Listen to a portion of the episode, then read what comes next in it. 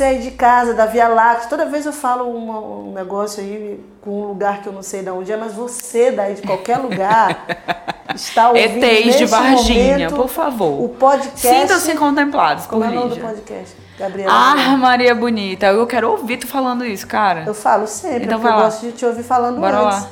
Ah, Maria Bonita. Ah, Olha que maravilha. E hoje, Lígia, a gente vai falar de quê? Menina, a gente vai falar de um assunto Babado, muito né? legal. Babado? Babado, babado. Nós vamos hoje é, desvendar todos os segredos, absolutamente todos, olha a pretensão, Pretensão para você se livrar daquele boy ou daquela girl que te trata como lixo. Olha, tem muito por aí, né? abusivos, Gabi. Tem muitos por aí? Tem, cara. Oh, a gente vive vi. relacionamento abusivo com pai, mãe, irmão. Credo, que vida horrorosa. É verdade.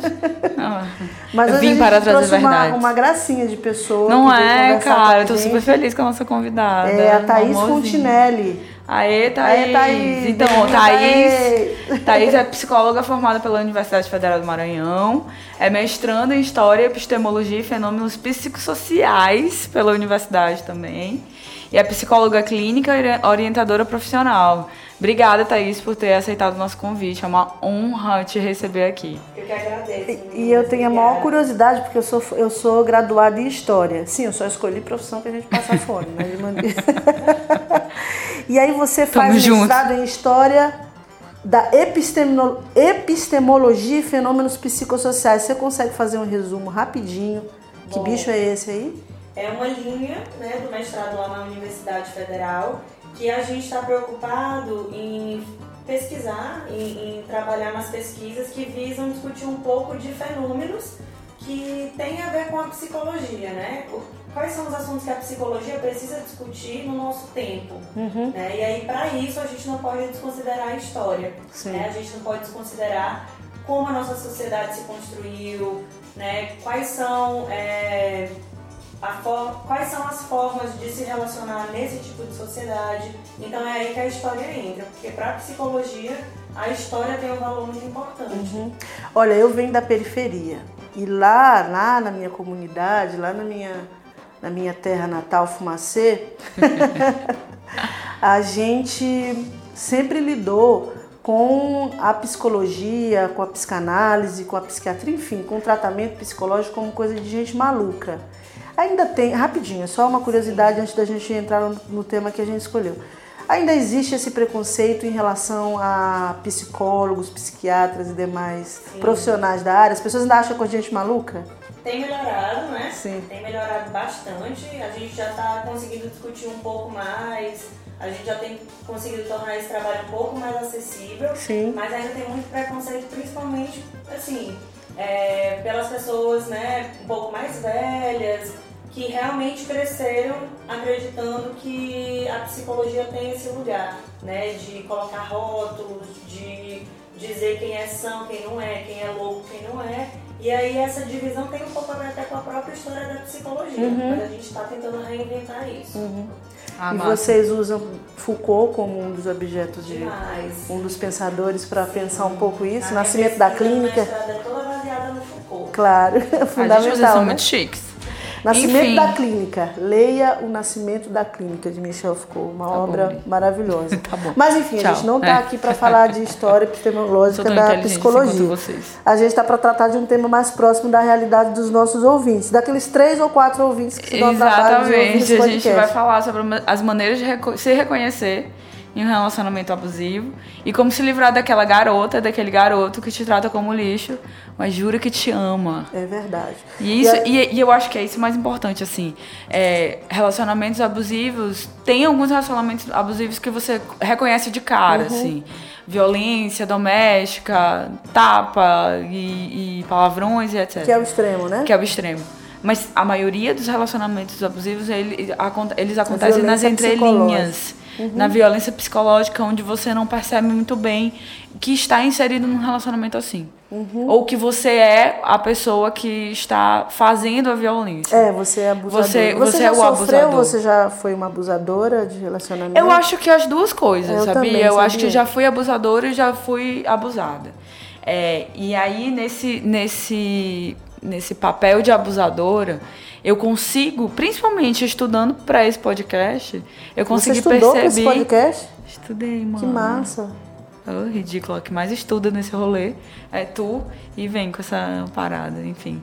E aí, é, estudando e lendo algumas coisas, eu percebi que muitas das vezes eu fui a abusadora e eu fiquei, caraca, pô. Sério? Porque a gente não se reconhece também na questão do gênero de ser mulher e ser abusadora no relacionamento. Eu sou heterossexual, então assim, com- como num, um- num posto de minoria, eu posso ser abusadora. Mas posso sim. E, e aí a gente vai destrinchar isso É, durante o programa. nós pegamos aqui algumas situações para poder pensar esse, esse lance de abuso. E aí, que você falou, vale para mulher, vale para homem, vale para casal hétero, vale para casal gay, vale para todo mundo. sim. A gente até tá Poliamor. acostumado a associar relacionamento abusivo com violência doméstica como o homem Isso, hétero, o isso, heterotópico que isso. vai lá e subjuga a mulher, coitadinha, no lar. Exatamente, Mas todas as exatamente. relações estão passíveis, né? de- Com certeza, com certeza. Então, pra gente parar de enrolar, vamos na primeira situação aqui. Bora Gabi. lá, vou falar aqui. A gente pode até fazer uma A votação gente- pra saber se de fato é ou não um indício de relacionamento abusivo. Você topa, Thaís? Topo. Vamos tá, lá. vamos fazer. Então, a primeira, o primeiro sinal de um relacionamento abusivo é a pessoa te coloca sempre pra baixo e argumenta que só ela aceita ficar com você com todos os seus defeitos. Isso aí é Pô, isso é bem óbvio, né? Mas se a Assim. pessoa tiver um monte de defeito mesmo? Mas aí ela tem que resolver isso, né? Tipo assim, até que ponto você.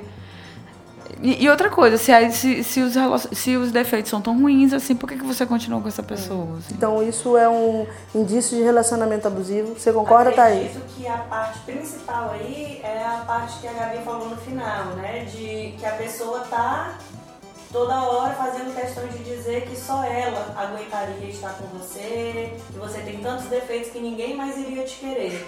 Então acho que isso é uma forma de manipulação para que você ache que você precisa ficar naquele lugar porque você não merece coisa melhor do que aquilo. Então você começa a duvidar da sua própria capacidade, né, das suas próprias qualidades, você começa a, a se sentir insegura com relação àquilo que você tem de bom. Muito bem. Beleza, então. Tá Tô convencida. querida? Convencidíssima. Pois é, mas vamos, vamos destrinchar um pouco mais isso aí. De, É, mas eu, eu acho que é isso que a Thais falou. opinião, é a assim. manipulação que lida com o abalo da autoestima, né? Pra te fragilizar. Eu É porque eu acho assim que assim, é, é, é, por- é isso que a gente tá falando da, da entrelinha e da linha tênue, né? Uhum. Porque você se chegar, a pessoa cometeu um, um erro, alguma coisa assim que te feriu. E aí você tenta, olha, eu não gostei disso e etc. Talvez esse seja um defeito teu, se começar a se repetir várias vezes esse mesmo erro, talvez seja um defeito e tudo mais. Agora você chegar e falar assim, esse é o seu defeito e você, e você não vai arranjar mais ninguém e eu sou a única pessoa que vai te perdoar sempre, etc. Eu acho que não essa não é a abordagem também, né? Não sei. acho que no relacionamento abusivo tem a parte também de que tudo se torna um defeito, né? Não É, tudo fica intragável, né? Uhum. Porque todo mundo tem defeitos e no relacionamento a gente reconhece, né? O que, que a gente tem de bom, o que, que a gente não tem. Mas quando a gente está num relacionamento e a gente só consegue ser apontada pelos nossos defeitos, aí. Tem a alguma gente coisa errada aí, né? pensar, É verdade. Vamos lá pro item 2, Gabi. Vamos. É, a pessoa questiona a roupa, maquiagem ou o tipo de cabelo que você usa. Ah, Então, eu veja bem, eu sou de escorpião, eu sou ciumenta.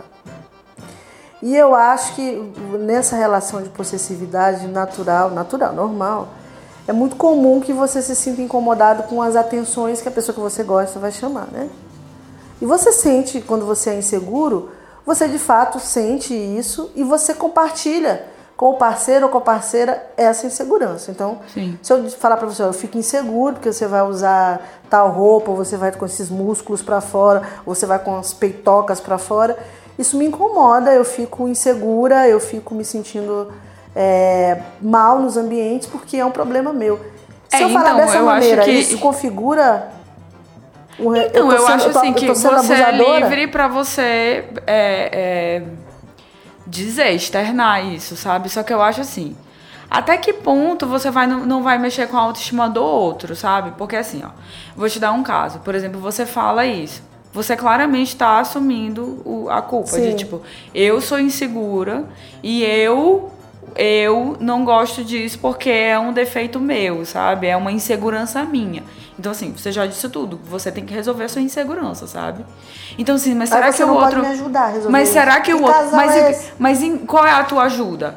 Eu não fazer é, isso? Não, exatamente. Pois é, não é, entendeu? Então, assim, vai da autoestima do outro, não permitir que isso fira a segurança dele, sabe? Hum. Então, assim, é, é por, a gente entra de novo na questão da, da entrelinha e da linha tênue, sabe? Sim. Você me fala isso e eu falo assim, poxa, eu vou ajudar o meu amor. Então, eu não vou sair mais de maquiagem porque ela não gosta. No entanto, maquiagem, eu me sinto bonita com a maquiagem. Então, eu vou estar tá deixando de fazer uma coisa que eu gosto e que eu me sinto bonita porque eu não quero ferir a autoestima do meu amor. Exatamente. Pois é, isso é um, isso é um relacionamento abusivo, cara. Você acha também? Eu acho que no relacionamento as duas partes têm que ser, ser livres, né? Uhum. Claro que nenhum relacionamento se sustenta sem concessões, sem que um ceda de um lado, que o outro ceda de outro. Negociação, quando, exatamente. Né, quando se torna algo é, repetitivo, algo que aquela pessoa está sempre lhe tolindo, dizendo que assim não, querendo escolher suas roupas. Uma situação ou outra de ciúmes a gente vai vivenciar, é normal, natural. Né? Então, também assim, o que a gente está falando aqui, apontando, não é tudo isolado, não é que uma situação dessa, uma Sim. vez se acontecer, configura um relacionamento abusivo, mas repetidamente, uhum. em conjunto. Gerando constrangimento, é. gerando desconforto, né? É, porque eu acho que a característica principal aí é o fato de ter uma pessoa tolindo outra, dizendo para ela o que ela deveria fazer da maneira correta e ela sendo subjugada por isso. Ela deixando de fazer o que é importante para ela para agradar o outro. Tá uhum. vendo, Lígia Teixeira? Pois melhor, não, querida. Beleza. Não, eu só tô fazendo aqui um papel de espírito de contradição para esse troço não ficar tão chato, a gente ficar concordando. Ai, meu Deus, é isso mesmo. Tem que relativizar o lance, Podre, gata. podre. O item 3, Gabi, vamos ah, ver. Ah, fala aí, tua vez. Minha vez? É. Ah, tá bom. A pessoa ameaça romper o namoro sempre que é contrariada. Tá tipo vendo? Eu. Aí é tipo, tipo tu. Tipo eu, eu. eu, pronto, vou usar meu batom vermelho. Foda-se, Lígia, saca? Hum. Não quero saber. E aí tu fala, tá, beleza, então eu vou terminar contigo por isso.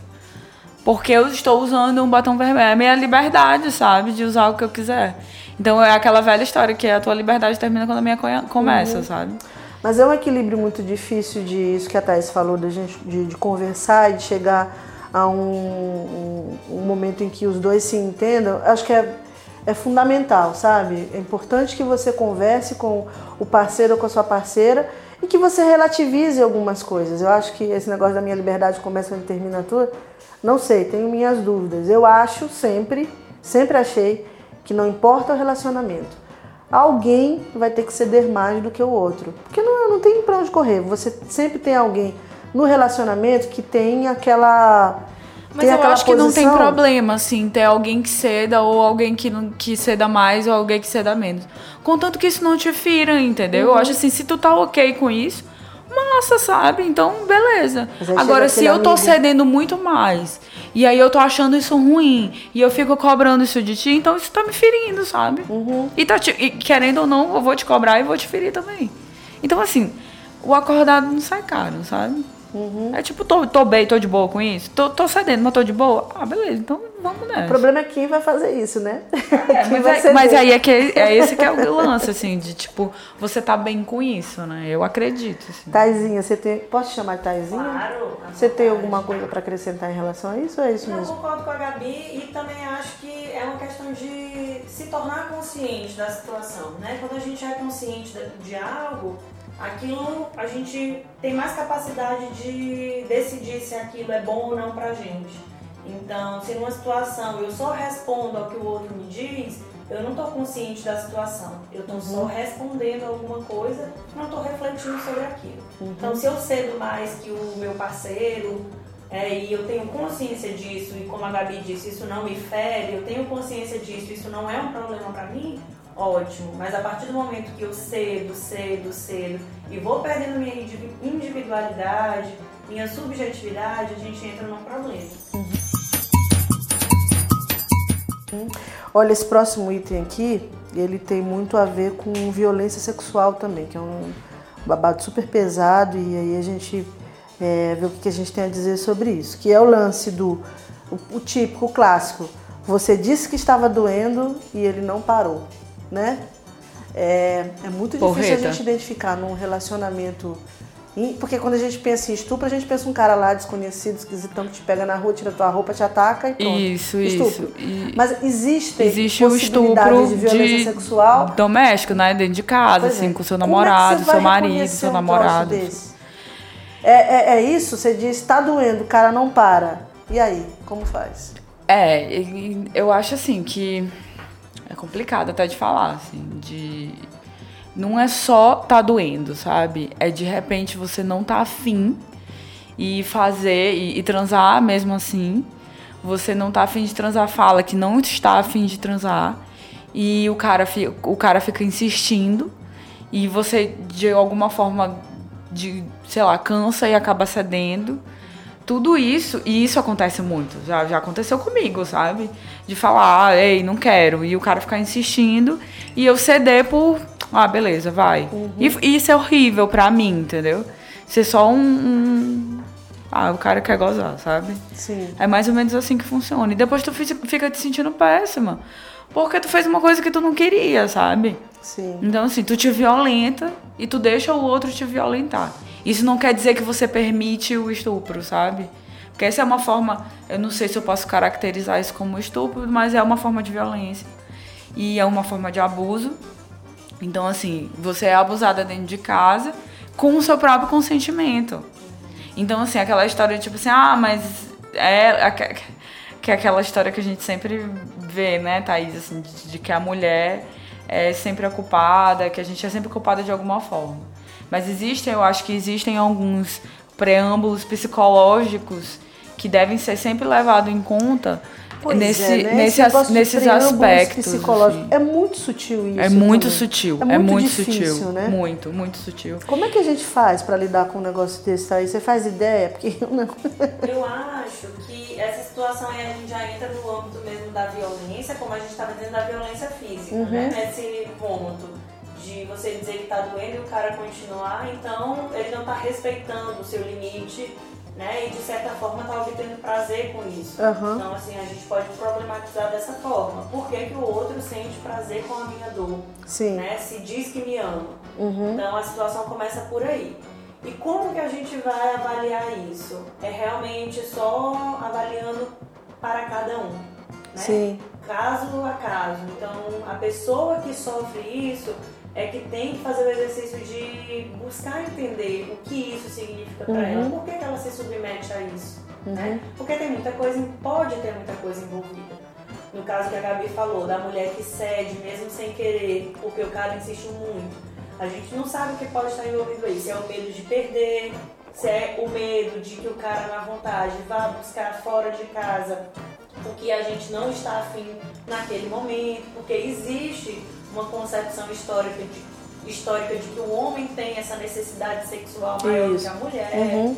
Então a gente foi colocada nessa posição, né, uhum. né? De, de que a gente está aqui como um objeto para a satisfação do nosso parceiro. Exatamente. Mas quando Exatamente. a gente começa a questionar isso, a gente pode problematizar e não, não se permitir estar nessa situação.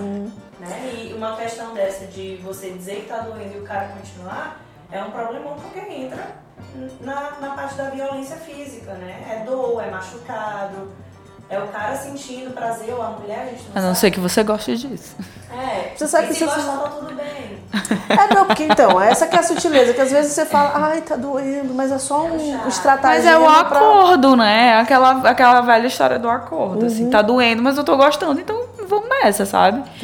É, eu tava lendo outro dia um artigo sobre história sexual medieval e etc. Ui. E aí o, tava, no artigo falava que no, na, no, na Idade Média os homens, o, os homens tinham a sua virilidade comprovada o quão mais rápido ele gozava, né? Então, assim, hum. quanto mais rápido ele gozava, melhor era caracterizada a transa.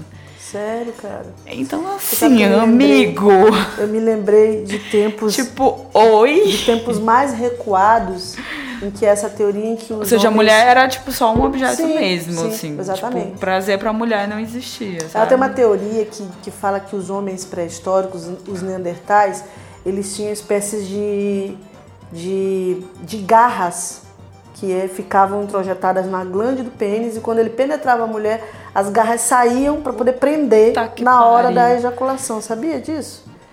E aí eu me lembrei também da historinha de uma senhora. Nossa, que agonia!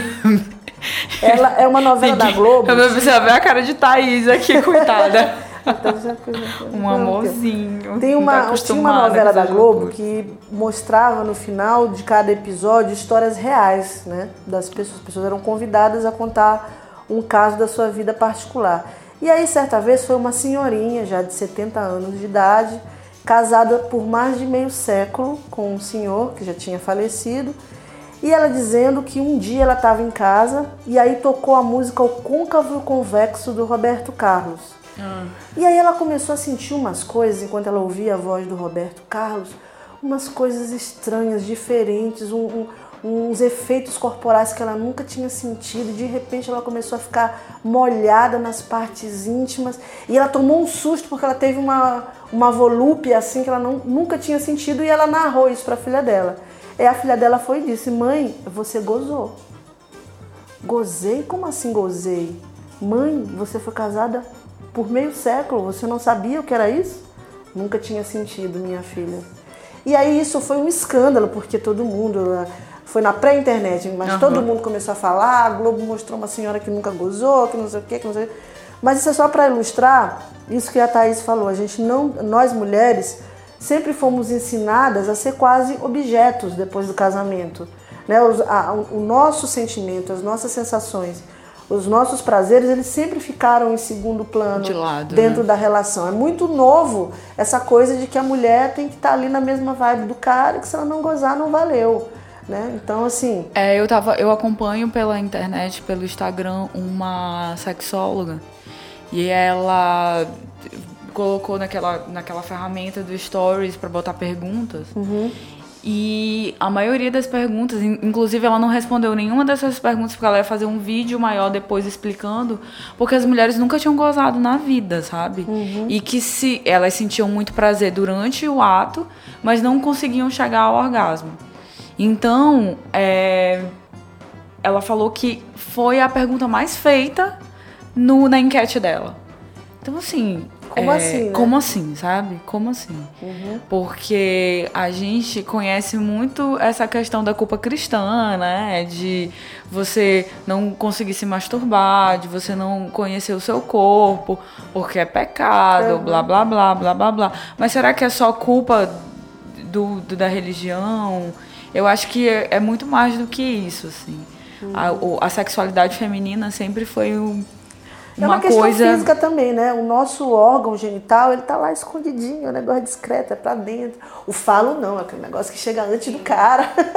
Né, literalmente. Então, até, até a questão corporal, ela, ela, ela é uma narrativa de inibição, de você é, se esconder. É, você exatamente, tá, né? exatamente. É bem complexo isso. Vale um podcast esse assunto, né? Vale. Né? Próximo item, vamos lá, como é? Gabi, você pode ler porque o crush posso, mandou posso. recado e eu tive que sair daqui do negócio. Ai, arrasou, viado. As, duas, as tuas amizades são sempre questionadas ou você quase sempre é diminuída na frente dos amigos. Ele ou ela faz de tudo para te afastar das outras pessoas. É, tá meio tendencioso essa última parte aqui. Ele ou ela faz de tudo para te afastar das outras pessoas. É, faz pessoas. de tudo, né? Assim. Mas é muito comum. Mas isso acontece muito, assim, eu acho assim, inclusive de uma forma até sutil, assim. Ai, não gosto daquele seu amigo, porque aquele seu amigo é um mau caráter. Porque ele não é uma pessoa boa. Entendi. Você tem certeza que você quer ser amiga dele? Uhum. Mas eu te dar um exemplo aqui. Eu tenho uma amiga, namora há cinco anos. Ponto? E aí um dia ela veio conversar comigo. Lígia, eu notei que nesses cinco anos de relacionamento, eu, todos eu não- eu- os meus amigos homens se afastaram, eu não tenho mais uma relação com os meus amigos homens. Mas é complicado mesmo. Aí eu essa... falei, você já parou pra pensar o que, que tá acontecendo? Investiga isso melhor. E você sabe o que o carinha fazia? Ah. Ele chegava no carinha e falava o seguinte, fica longe da minha mulher porque eu não te curti, tu é um cara filho da puta, isso tu fala... blá, blá, blá. O cara, ele simplesmente ia lá nos, nos, nos caras e ameaçava, entendeu? Entendi. E, e ela não fazia a menor ideia, lógico que destruiu um relacionamento por causa disso, porque ela foi investigar o que tinha acontecido e ela descobriu isso. Que havia um movimento pro cara afastar os outros caras da vida dela. E aí, como faz um negócio desse? E aí, Thaís? É típico, Que a gente faz. É, nesse caso aí é típico de relacionamento abusivo porque o comportamento de um manipulador, né, de um- uma pessoa manipuladora, é justamente te afastar das pessoas que podem servir de comunidade para validar os teus sentimentos. Sim. né? O, o papel de um abusador, né, de alguém abusivo, é te fazer questionar tuas capacidades. É te fazer não saber, não ter certeza se o que tu tá sentindo é real ou não é. Né? Então, assim, o que um abusador, uma, um- uma pessoa num relacionamento abusivo faz? Ela tá sempre te colocando para baixo e te fazendo acreditar que ela tem razão. Então a saída nesse sentido é que você não tem uma comunidade que possa validar e te dizer, olha, isso não é verdade. Né? É, Quanto mas aí- menos pessoas tu tiver ali ao teu entorno para compartilhar isso e ter um novo olhar sobre essa relação, é, é mais fácil de você ser manipulada e ser subjugada e estar nessa posição. Mas aí pensando do ponto de vista do outro abusador, fazer uma pergunta clássica que Gabriela me ajuda a responder com a Thaís. Existe amizade entre homem e mulher? Eu ia, eu ia falar sobre isso. Pronto. É, é porque é, é isso É remete é a isso. essa pergunta. Eu acho, é eu acho possível também. amizade entre Eu acho que é possível sim, mas... Se a mulher não for sapatão, tô falando de mulher hétero, tá? Não, tá, tá. Eu acho que é possível sim. Eu tenho, eu tenho grandes amigos héteros. E grandes amigos mesmo, assim. Que não, que não rola nada, nenhuma atração sexual. Um beijinho na balada, Nada, nenhum nada, nada. aqui, não. Tenho grandes amigos assim. Não Mas. tem amigo, negócio. Não, Oi? nada. Pode continuar. É podre essa mulher. Mas eu acho que é complicado. É complicado. O parceiro é, é, entender, é né? complicado, é complicado, assim. Eu acho que é muito mais fácil pra mulher entender uma amiga do parceiro do que o contrário. Ou pelo menos assim. Calma, eu também tenho que falar da minha experiência Tá, fale. eu aceito mais, assim, do que já, já, aceitaram de mim, entendeu? De, de começar um relacionamento e ter amigos e esses amigos acabarem se afastando por algum motivo, assim, do meu relacionamento e o contrário não acontecer. Tanto que o que acontece sempre comigo é que eu fico amiga do, das amigas do, do, do, do meu parceiro, vamos dizer Entendi. assim. Que mulher aberta, que mulher livre, não é? Certíssima. Chega uma gata gostosíssima, amiga do teu boy, e fala assim: Ô boy, vem aqui no meu apartamento jantar. Poxa, eu tô com tanta saudade de ti. Ah, mas aí E aí? Cara, mas assim, não, beleza, beleza, mas eu acho que assim, na boa, ele já tinha essa amizade antes de mim. Entendi. Se ele, se isso caracteriza uma traição, amigo, isso quer dizer muito mais dele, problema dele do que meu, sabe? Então assim, eu, Gabriela, sou desse jeito, Então tá sabe? bom, então- Eu vou ficar, a priori, eu vou ficar, é óbvio que eu, eu vou ficar de olho, né? Eu vou Então ficar tipo afastar assim. o, boy das amigas gostosas é relacionamento abusivo. É isso que vocês estão querendo dizer. É relacionamento abusivo, Beleza. amiga. Tu tem um, um boy amigo gostoso. Tu, tu é teu amigo, sabe? Hum. E aí chega o teu parceiro e É quer porque te a gente afastar dele. transa com amigo, né? Não transa com inimigo. Não, não né? transa com inimigo. Mas aí também tu, isso não interessa muito, assim. Se tu, se tu vai trair, cara, tu vai trair, sabe? Se tu não vai trair, tu não vai Uhum. Entendi. trair, entendeu? Vai, vai- é uma questão de Beleza, princípio olha, de valor. liberdade, viu? muito empoderamento feminino, Thaís. Eu acho que tá certíssima, Gabi, e que Obrigada. amizade, amizade é amizade, né? Ninguém sobrevive aí sem amizade. É, se você tem um parceiro ou uma parceira que te afasta de todo mundo que é importante pra você, é provável que essa pessoa não está considerando né, é, o, que, o que realmente faz diferença na tua vida. Ninguém está nesse mundo só. Então, assim, amizade é uma forma da gente se conhecer, é uma forma da Socializar, gente né? socializar. trocar ideias, né? Se amparar, né? O relacionamento depois termina, você não tem, né? Muito para onde ir. E aí eu acho que nesse caso, esse ponto que a gente estava falando, que a gente acabou entrando na questão do sexo, né? Da, do gênero, mas voltando para a questão de relacionamento abusivo, eu penso que é muito geral. Não é só a mulher afastar o parceiro das amigas e o parceiro afastar dos amigos. Uhum. Né? Eu acho que é muito geral. É realmente aquilo que a gente discutia, de que é, é um movimento muito mais para te deixar desamparada, para te deixar dependente, né, dependente, dependente né? E se questionando se aquilo que aconteceu realmente foi grave ou se realmente o teu parceiro tem razão quando ele fala dos teus defeitos, das suas questões, porque aí tu não vai ter uma comunidade para validar aquilo ou te fazer pensar por um outro prisma. Olha, eu não tinha pensado nisso. Arrasou. Eu também não. Não tinha pensado Verdade. nisso.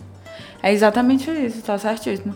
E eu tava pensando, enquanto tu tava falando, da questão também do. De, não, é, não, isso não acontece só com amizade.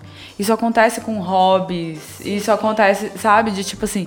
Ah, eu tô acostumada a fazer balé toda quarta-feira, 8 horas. Uhum. Aí vai e começa, ah, mas 8 horas, tu, vamos fazer não sei o quê. Aí tu falta uma vez. Aí tu falta outra vez. Aí quando tu vê, tu tá dependendo da, da companhia daquele cara toda quarta-feira, 8 horas. Tu deixa de fazer o teu balé ou whatever, o que que tu vai fazer. E tu te torna dependente mesmo, sabe? Então não acontece só com amizade. Acontece com hobbies que, querendo ou não, é uma forma de sociabilizar, né? Uhum. Entendi, acabou tua vida social. Acabou tua vida social e uhum. isso caracteriza com certeza um relacionamento abusivo. Uhum. Bom, o próximo item aqui, eu não sei mais qual é. É o sexto. O sexto. Então vamos lá. Com o argumento de que são um casal, tem que dividir tudo, a pessoa está constantemente invadindo a tua privacidade e monitorando a tua vida profissional e financeira. Foi e nessa aí, pergunta galera? bem aí que eu, que eu percebi que talvez eu fosse uma abusadora. Você monitora Porque a vida, é, a vida sexual, não, não a vida a vida sexual a gente monitora um pouco, amiga. É, tô Também, brincando. Né? Ei, mas isso, depois a gente tem que falar sobre isso, a questão da vida sexual. Porque tem relacionamentos em que a pessoa monitora até quantas vezes a outra pessoa, pessoa se masturba fora das relações sexuais que vocês têm. É, tem uma cena de Beleza Americana, você já assistiu Beleza Sim. Americana?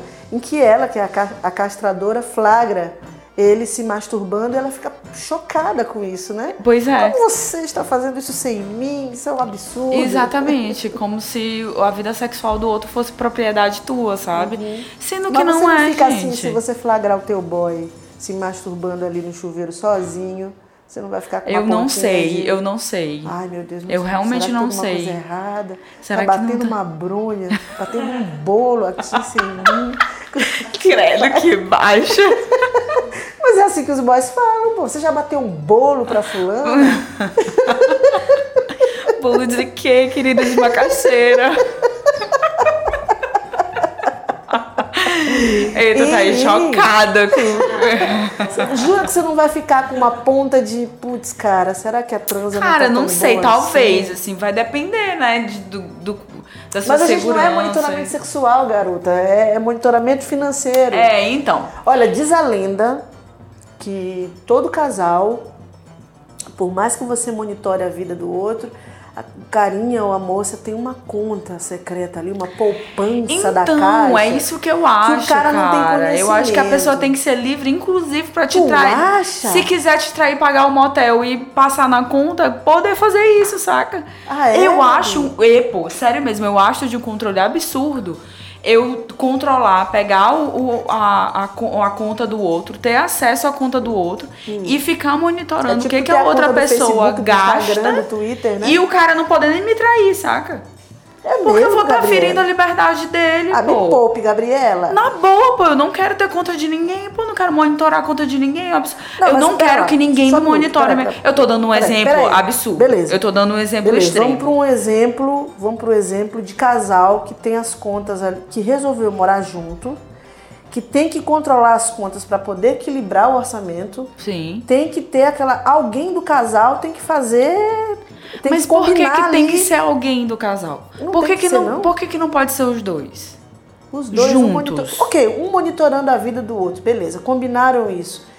É relacionamento abusivo você ter uma conta poupança da caixa com 250 reais sem que a tua parceira ou teu parceiro saiba? Você acha que é isso? Não, acho que não. Acho que nesse sentido aí é no. Né, a gente volta sempre pro mesmo ponto. Né? Uhum. Esses, tudo que a gente está comentando aí é voltando para a questão da despersonalização, né? Que o relacionamento abusivo faz, em resumo, é despersonalizar o Uhum, indivíduo. Fazer com que ele duvide de quem ele é. Sim. Né? Que ele seja. Acabe se tornando só um objeto na mão de uma pessoa. Sim. Ele não confie no- na sua própria subjetividade. Então, se eu tenho um relacionamento em que o meu parceiro dá conta de tudo, do que eu vou vestir, de quem, com quem eu vou me relacionar, de quanto dinheiro tem na minha conta e de, de como eu vou gastar esse dinheiro, Hum. a gente está falando de um processo de despersonalização. Entendi. Em que não há margem, manobra de liberdade para eu fazer o que eu bem entender e refletir sobre isso, escolher, né? Se for para errar, errar, mas me subjetivar, subjetivar desculpa. Uhum. Que é, é isso, né? Ir aprendendo, ir construindo, ir elaborando. Agora, se o parceiro tá o tempo todo te controlando, fica mais difícil. Porque E na vida profissional? Faz, você vai fazer em- pensando sempre em agradar o outro. Mas e na vida profissional? Nós mulheres, a gente sabe que nós somos habituadas a trabalhar tanto quanto o homem ou mais e ganhar menos. Geralmente isso acontece, acontece comigo, acontece com a maioria das mulheres.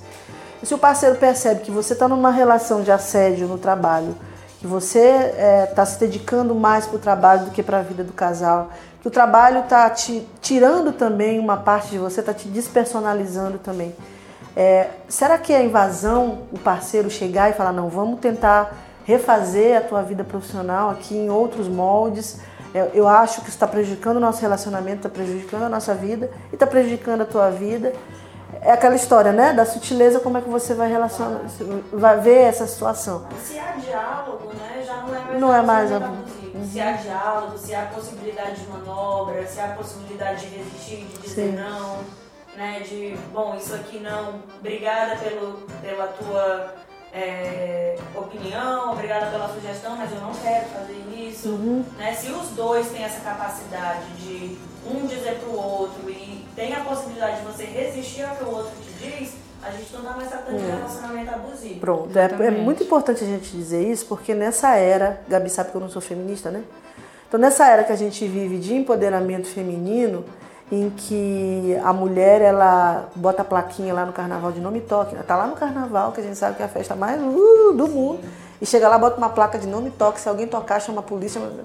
A gente vive muito essa era de, de empoderamento feminino, e muitas vezes a gente confunde isso com um relacionamento em que há argumento, em que há discordância, em que há conflitos, né? Os conflitos eles vão existir sempre. E a gente não pode achar que o conflito é o fim da picada, você está sendo assediado, você está sofrendo abuso no relacionamento, né? Eu acho que é isso, não entendi, né? É, Entendi, Gabi? é isso. A pergunta 7 aqui, ela tem muito a ver com a 5, então tem a ver com possessividades que a gente pode pular. Sim, foi o que eu pensei. A 8, é, a pessoa sempre desmerece os seus sentimentos dizendo que você é dramática. É o famoso tu tá louca, né? Exatamente. É, é, cara, quem nunca isso. passou por isso, né? De você estar falando uma coisa, pelo amor de Deus. Uhum. É, de você falar alguma coisa e você reclamar de alguma coisa e o outro falar, não, tu tá louca, não, não fiz isso. Aham, Sabe? Isso acontece muito. Uma resposta que eu sempre dava pros meus parceiros quando isso acontecia, os meus muitos parceiros, tô brincando. Os meus parceiros quando isso acontecia era: se eu estou reclamando, se eu estou tendo é, essa vontade de falar pra ti que tá acontecendo alguma coisa errada e eu não estou me sentindo bem, então você tem que prestar atenção por mais que você não tenha feito isso. Por mais que você não concorde comigo, você tem- precisa me ouvir, porque eu não estou me sentindo bem e isso aqui é um relacionamento, não é um relacionamento unilateral, é um relacionamento de duas pessoas. Então eu preciso ser ouvida e aí você contra-argumenta. Meu Deus do céu. Qual é E- teu signo mesmo? Eu sou taurina. Taurina. Eu sou escorpiana, eu sou dramática e eu já vivi situações em que foi bom outra pessoa falar: você está louca, Você está exagerando. Não, é sempre bom você fazer uma autoanálise, certo? O outro e, falar E não. outra coisa, não é toda vez que eu vá reclamar, que eu vá isso, que eu não sei o que, que eu tô certa. Mas eu acho que essa que é a grande questão do diálogo. Essa é a grande questão da argumentação. Se você fala, o outro argumenta, você contra-argumenta e você chegam num ponto de acordo, ok, isso não é um relacionamento abusivo. Agora, se eu reclamo, reclamo, reclamo, a outra pessoa não fala absolutamente nada, só diz que eu sou louca, que eu tô inventando isso da minha cabeça e vai embora sem dizer porra nenhuma e sem contra-argumentar, então, amigo, isso é um relacionamento abusivo. Muito bem. Porque você desmerece aquilo que eu tô sentindo. É isso, né, Thaís? É, e a, a, a palavra Vocês, vocês duas vieram se combinando pra concordar pra eu ser uma minoria a derrotada que, que a gente ressalta é o sempre, né? A pessoa sempre desmerece os seus sentimentos. E aí a gente volta para aquela história, aí a pessoa começa a duvidar do que, que ela tá sentindo. Então tá, eu tô sentindo isso, mas isso aqui não é válido. E começa a duvidar dos seus próprios sentimentos. Isso. é perigoso, né? Você sentir algo e ter que negar aquilo que vem de dentro. Porque negar o que vem de fora é muito fácil, né? Algo que está externo. Agora, contra as nossas pulsões, é muito difícil a gente negar e dizer, bom, isso aqui não tem validade, então eu nem vou falar. E aí é isso, a pessoa vai se sentindo cada vez mais insegura, cada vez mais despersonalizada. É isso aí. É isso aí. Beleza. Arrasou. Qual é a próxima, Gabi? É, quando há brigas, você está errada e mesmo assim é você quem sempre pede desculpas. É aquela velha história do tá louca de novo, É, né? tá louca de novo, de você dois, não reloaded. do outro do outro falar pra você que você tá louca e você passar a duvidar de si, né? Passar a duvidar do seu julgamento, daquilo que você capta da realidade e achar que de fato tá fazendo uma distorção, E né? pior do que isso, se culpar. Se culpar por erros que nem sempre são seus.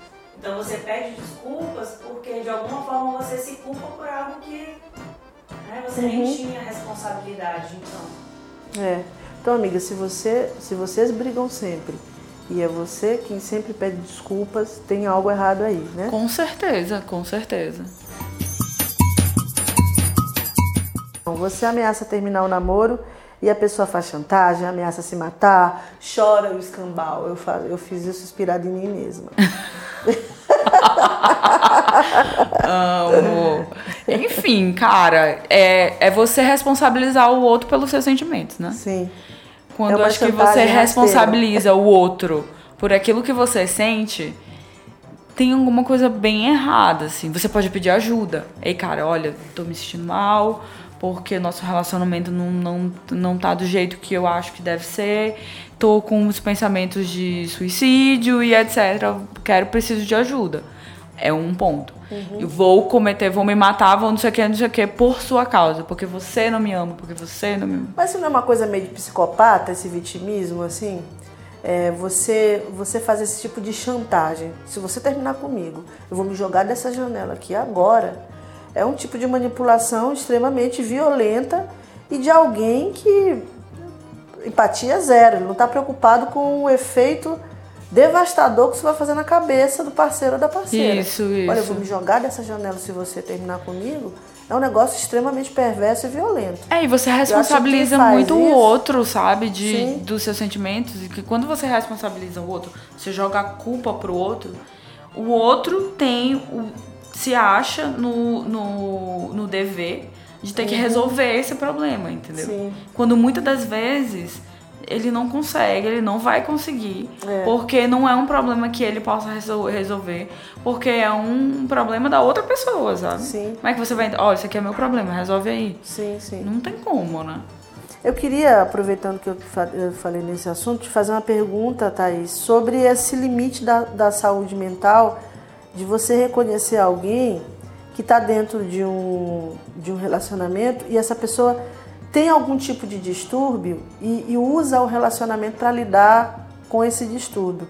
Outro dia eu estava relendo o livro Mentes Perigosas, da Ana Beatriz Barbosa, e ela, a tese do livro é que o inimigo mora ao lado e que existem mais psicopatas do que a gente está habituado a ver no cinema.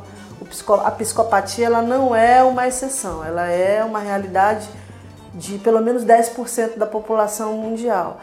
Então, assim, é uma coisa séria, é uma coisa grave. E aí eu queria te perguntar o seguinte, é, como é que a gente faz, porque o relacionamento, ele, ele envolve emoções fortes. E as emoções, elas nos desviam um pouco da percepção da realidade. Você está ali, você ama aquela pessoa com quem você dorme, com quem você divide a sua vida. Então você fica muito limitado do ponto de vista racional para poder perceber quando a outra pessoa dá sinais de que é uma abusadora e mais do que isso, é uma abusadora com problemas psicológicos que requerem tratamento. Então assim, qual é o primeiro passo para a gente poder é, perceber antes do limite da violência física? Porque a violência física ela deixa tá na cara ali, o cara fez uma violência, é polícia, é lei Maria da Penha. Mas antes disso, quando você está naquela fase do abuso mental, do abuso psicológico, você tem resposta para essa pergunta? É difícil, né? assim, a chave, eu resumiria em uma, uma palavrinha, que é autoconhecimento. Uhum. Né? Principal para que você não se envolva no relacionamento abusivo, ou se depois que já se envolveu reconheça e possa sair disso, é buscar autoconhecimento. Porque uhum. você entender quem você é, o que você deseja, né, como você se relaciona, você fica tem mais margem de liberdade para se reconstruir, uhum. para reelaborar sua história, para entender que você não merece isso, porque num relacionamento abusivo é, muitas coisas são deturpadas, muitas ideias. Então, um parceiro que é abusivo, ele te coloca nessa posição de que você é culpada por isso né, te coloca nessa posição de que você está passando por isso porque você precisa, porque você merece, uhum. porque é isso que você é, é, assim que você vai ser amada. Né? Você não merece nada melhor do que isso. Isso daí às vezes tem a ver também, são duas posições marcantes e que muitas vezes tem a ver com a história de vida de cada um tanto do abusivo quanto da pessoa que é subjugada nessa relação. Uhum. Então, o autoconhecimento é a chave para que ele se entenda quais são os elementos que estão envolvidos é, nisso. Então, o autoconhecimento serve para quem é abusador também, eventualmente. Entender que ele está sendo abusador também, Com porque certeza. nós confessamos aqui que nós já estivemos do outro lado Sim. da moeda, né? Não existe o abusador que é irreversível essa condição, Não. né? É, é pleno, você acha que é? A gente sabe que existem casos, como você disse, que aí já envolvem né, transtornos de personalidade, uhum. né, personalidade antissocial, que a gente está falando dos psicopatas, dos sociopatas, e aí requer um tratamento psiquiátrico muito mais específico. Uhum. Mas a gente pode sim pensar que existem manipuladores e pessoas abusivas que elas são pessoas que estão marcadas por traumas, Isso. né? Por uma questão mesmo histórica, psíquica e histórica, que vem da família, vem de como se construiu é, essa forma de se relacionar desde a infância, e aí a gente recorre à psicanálise para entender né, que o indivíduo ele é marcado por essas relações desde o momento da concepção. Uhum. Né? Então, assim, quando ele chega ao mundo, ele já chega cercado de muitas idealizações, então, desde esse momento, a gente está se construindo, a gente está construindo a nossa subjetividade. E as pessoas se subjetivam das mais diversas formas. Então, assim, existe saída? Existe. Mas é preciso que a pessoa queira, busque ajuda, é preciso que ela dê o primeiro passo e reconheça que o autoconhecimento pode ser uma saída. Agora, é muito difícil, viu? O autoconhecimento, ele requer coragem, porque a gente tem fantasmas interiores que nem sempre a gente quer lidar com eles, né, Gabi? Sim, com certeza. Mas eu acho assim que o programa foi muito legal porque a gente pode ajudar um monte de gente que talvez porque não queira, porque não possa lidar com isso e que tenha a chance de refletir um pouco, né, sobre sim, o relacionamento. Sim. Perce tá... Eu acho que é como a gente a gente comentou no, no na apresentação do programa se reconhecer num relacionamento Isso. abusivo, uhum. sabe? E de qualquer forma, tanto para quem é abusado com, quanto para quem é abusador. Porque a gente também bota o abusador num, num num, de... numa posição de superioridade de vilão, né? e de vilão onde ele talvez não possa é, reconhecer isso. E eu acho que não, porque é, o abusador ele precisa nessa questão do autoconhecimento, né? Precisa entender também que talvez ele seja abusador e talvez ele esteja sucumbindo às suas emoções. Talvez não esteja problematizando e transformando essas emoções em sentimentos, sabe? Uhum. Então é importante que o abusador também entenda o papel dele e mude. Muito bem, arrasamos, né? Aê! Thaís, muito, muito Thaís. obrigada. Desculpa ali, gente. E a Thaís, ela é psicóloga clínica e orientadora profissional. Se de repente alguém estiver precisando de uma orientação profissional, que é o meu caso, que eu preciso me refazer profissionalmente, pode procurar, né, Thaís? Você quer deixar algum contato? Thaís Fontinelli, é, de... No Instagram. Pronto. Fala aí teu, tuas redes sociais e de repente um e-mail, não sei. Certo. É thaisfontinelli.pisse.gmail.com, meu e-mail. Podem entrar em contato, podem é, mandar mensagem também lá pelo Instagram, o acesso é muito fácil. É, a terapia ainda está sendo vista, né, de certa forma, com um lugarzinho aí que não é um lugar que a gente gostaria, que as pessoas vissem, né? Porque a terapia é muito importante, ajuda muito. Sobretudo nesse processo de autoconhecimento, Exato, né? né? E é para todo mundo, todo mundo pode fazer terapia, todo mundo deve fazer terapia, né? Para que a gente não fique só deixando que a vida nos leve, para que a gente leve a vida que Deixa a gente quer. Né? Gente, adorei isso. A gente se por isso, pelas nossas escolhas, pelas nossas tomadas de decisão e que a gente saiba quem a gente é e o que, é que a gente quer da nossa vida. Muito isso legal, mesmo, valeu, muito bem. Thaís. Thaís, brigadão, Uhul. beijo. Beijo.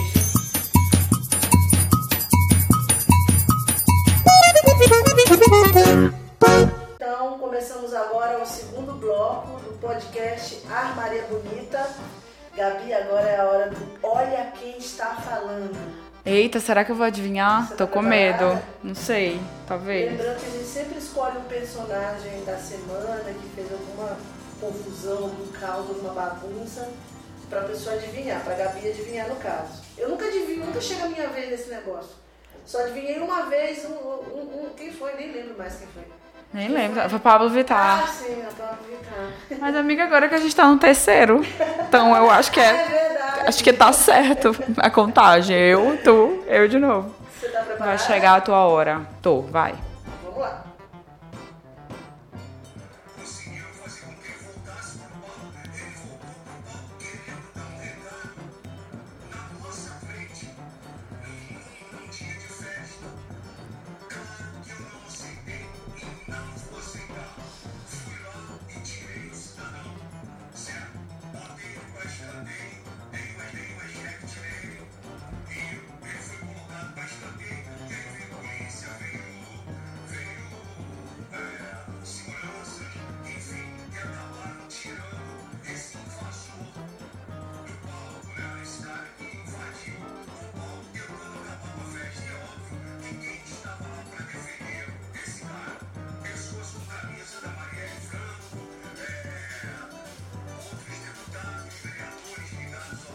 Enfim, já deu, já deu, já deu. Já deu mesmo.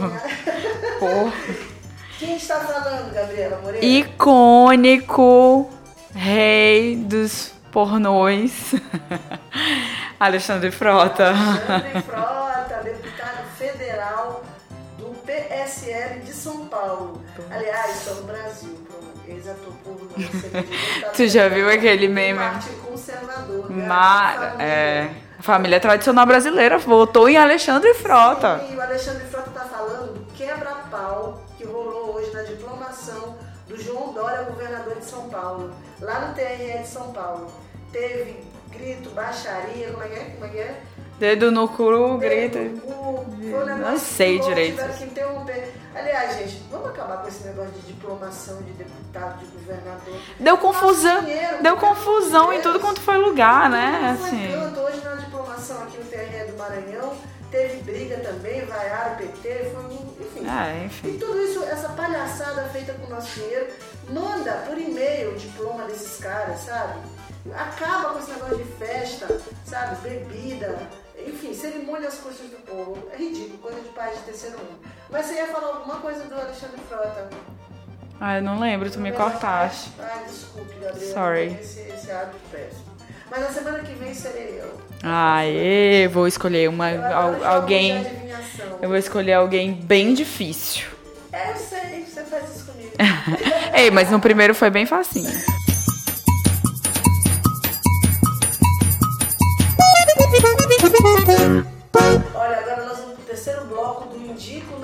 Isso. Gabi, Você tá pronta pra indicar ou não indicar alguma coisa, Gabi? Então não. Eu não. então, posso começar Tá, começa. Gente, eu queria indicar. Eu, eu tinha combinado com o Gabi que nesse bloco a gente ia fazer assim. A Gabi ia ser a boazinha, indicar uma coisa linda, maravilhosa, perfeita pra vocês. e eu seria a pessoa do mal, porque eu amo ser do mal. Esse negócio de ser do bem não tem nada a ver.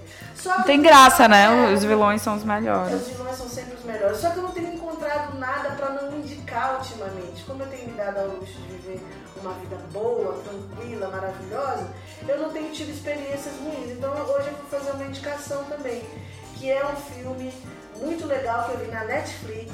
Atenção mundo do cinema, a Netflix vem para arregaçar, para acabar com tudo.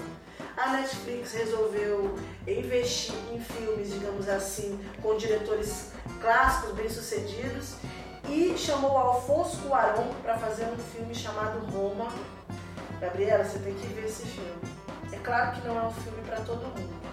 É um filme que trata, basicamente, ali, rapidinho, é um filme que fala ali da, mais ou menos um ano de uma família no México dos anos 70, que são as memórias do Alfonso Cuarón, que é mexicano e é, um, é embora seja um diretor que tenha feito carreira nos Estados Unidos, ele é mexicano e ele vira e mexe, ele traz o México para a narrativa dele. E o que, que tem de legal nesse filme? É um filme feito em 35mm, né? Preto e branco, mas ele é um filme que aborda de uma maneira. É uma aula de cinema, na verdade. Ele aborda jogo de câmera e coreografia cinematográfica de uma maneira que eu nunca vi. Então você tem basicamente uma câmera que está posicionada ali e que observa as, as cenas que são coreografadas, mas parecem que não são coreografadas. E ele vai pegando a narrativa, não é uma narrativa fácil, tá? Se você gosta de filme. Qual é o nome do filme? Tu já disseste? Roma. Roma, Alfonso Cuarón. A narrativa não é para todo mundo, é um filme que tem uma narrativa que foca em detalhes, então você tem a cena do cara lá tentando entrar na garagem, a garagem é pequena, então tem uns dois minutos dele tentando manobrar para entrar na garagem, tem a cena lá da protagonista do filme varrendo lá o pátio da casa, um tempão dela tirando lá o cocô de cachorro. Então é um filme com uma narrativa muito fora do que a gente está habituado de começo, meio fim, ação é, e, e, cenas específicas. Né? A narrativa é muito lenta, então se você não gosta desse tipo de filme, não veja. Mas se você gosta de cinema, se você quer entender como é que faz coreografia em cinematografia, esse é o filme, cara. Muito bom. Que legal. E aí ele foi indicado ontem, saiu a lista do Oscar, ontem ele foi indicado para melhor filme estrangeiro, porque o que a Netflix fez? Ela exibiu para você um filme concorrendo no Oscar. Pois é, né? Ser exibido em algumas salas de Sim. cinema, em Los Angeles. E aí o filme fica qualificado. Então eles exibiram nos cineminhas ali e depois colocaram para todo mundo, o resto do planeta todo ver na TV. Eu vi um monte de gente dizendo assim, ai, mas o filme do Alfonso Cuarón eu tenho que ver no cinema, porque não sei o que. Cara, As pessoas são muito cara, preciosistas, a gente né? tá com mania de ver filme na Netflix, no computador no celular. O tempo inteiro, né? Gente, compre uma TV que preste. Eu vi numa TV Samsung 55 polegadas 4K e foi uma experiência maravilhosa de, de, de tudo, de som inclusive. Então não tem essa pataquara de que ah, mas tem filme de diretor que só presta no cinema. Compre uma TV que preste e tu vai curtir horrores esses filmes que a Netflix tá apostando para ganhar de vez na indústria. É isso, né? Arrasou. Não, eu adorei, adorei a indicação. Eu queria não indicar alguma coisa, mas eu não. Não, então, mas eu não achei nada pra não indicar. Eu procurei. mas eu não achei. Eu vou indicar o que eu te falei mais cedo, que eu acho que é uma coisa rara e que tem que ser compartilhada. Bons médicos. Ah, é verdade. É, então, é, eu, eu sempre fui em ginecologistas homens e. Por que você? Não sei, não- nunca foi nada programado, nunca foi nada pensado, assim, de antemão. Mas acontecia de eu sempre ir em ginecologistas homens. E eu sempre. Mas e a gente tem mesmo é, uma tradição aqui Isso, de bons de- ginecologistas isso. homens, né? Mas eu nunca gostei dos meus ginecologistas, assim, por um motivo ou outro.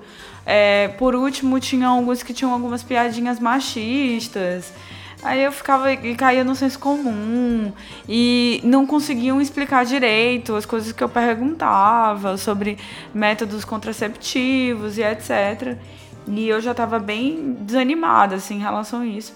Até que, por indicação da minha mãe, obrigada mãe, eu é, ela, ela e vai numa ginecologista que é uma mulher e doutora Márcia Priscila nossa ela é maravilhosa assim me senti acolhida. Ela respondeu todas as minhas perguntas com muita propriedade. Ela em nenhum momento fez nenhum juízo de valor, assim, não me julgou em nenhum aspecto daquilo que eu perguntava.